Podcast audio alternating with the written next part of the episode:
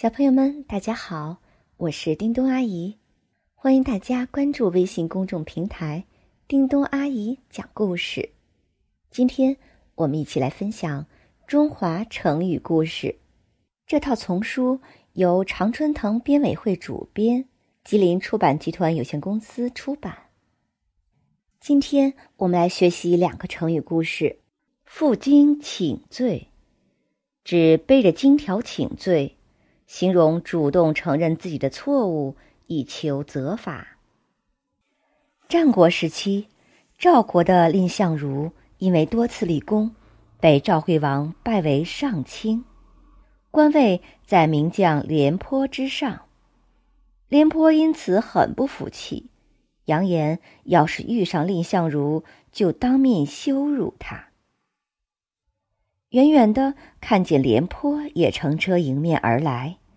蔺相如赶忙命令侍从把车子拐进旁边的小巷，避开廉颇。侍从对蔺相如的做法感到十分不解，认为他躲避比自己官职低的人是过于软弱。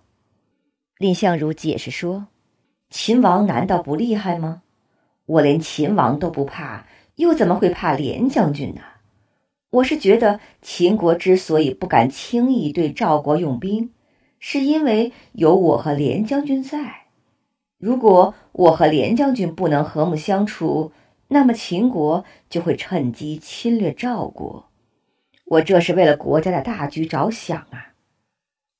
这话传到廉颇耳中，廉颇被蔺相如宽大的胸怀所感动，觉得十分惭愧。于是他脱掉上衣，背上荆条，到蔺相如府上请罪。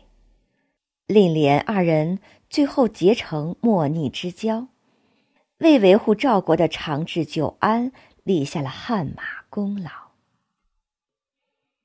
名落孙山，指名字落在榜末孙山之后，指考试未被录取。宋代。有一个名叫孙山的才子，他为人风趣幽默，人称滑稽才子。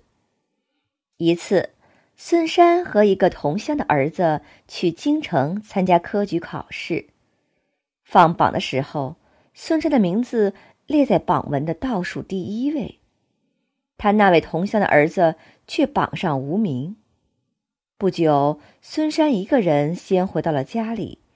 同乡便来问他儿子有没有考取，孙山既不好意思直说，又不便隐瞒，于是他随口吟出两句诗来：“借园近处是孙山，贤郎更在孙山外。”借园是指中国古代科举制度所规定的举人的第一名，而孙山。在诗里所谓的解元，就是泛指一般考取的举人。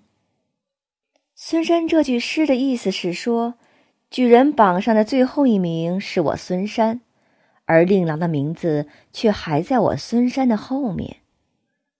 人们便根据这个故事总结出了成语“名落孙山”，用来指人考试落榜。这个故事告诉我们。遇到一些既不好直说又不便隐瞒的事实，就需要巧妙作答，这样才不至于使问答双方陷入尴尬。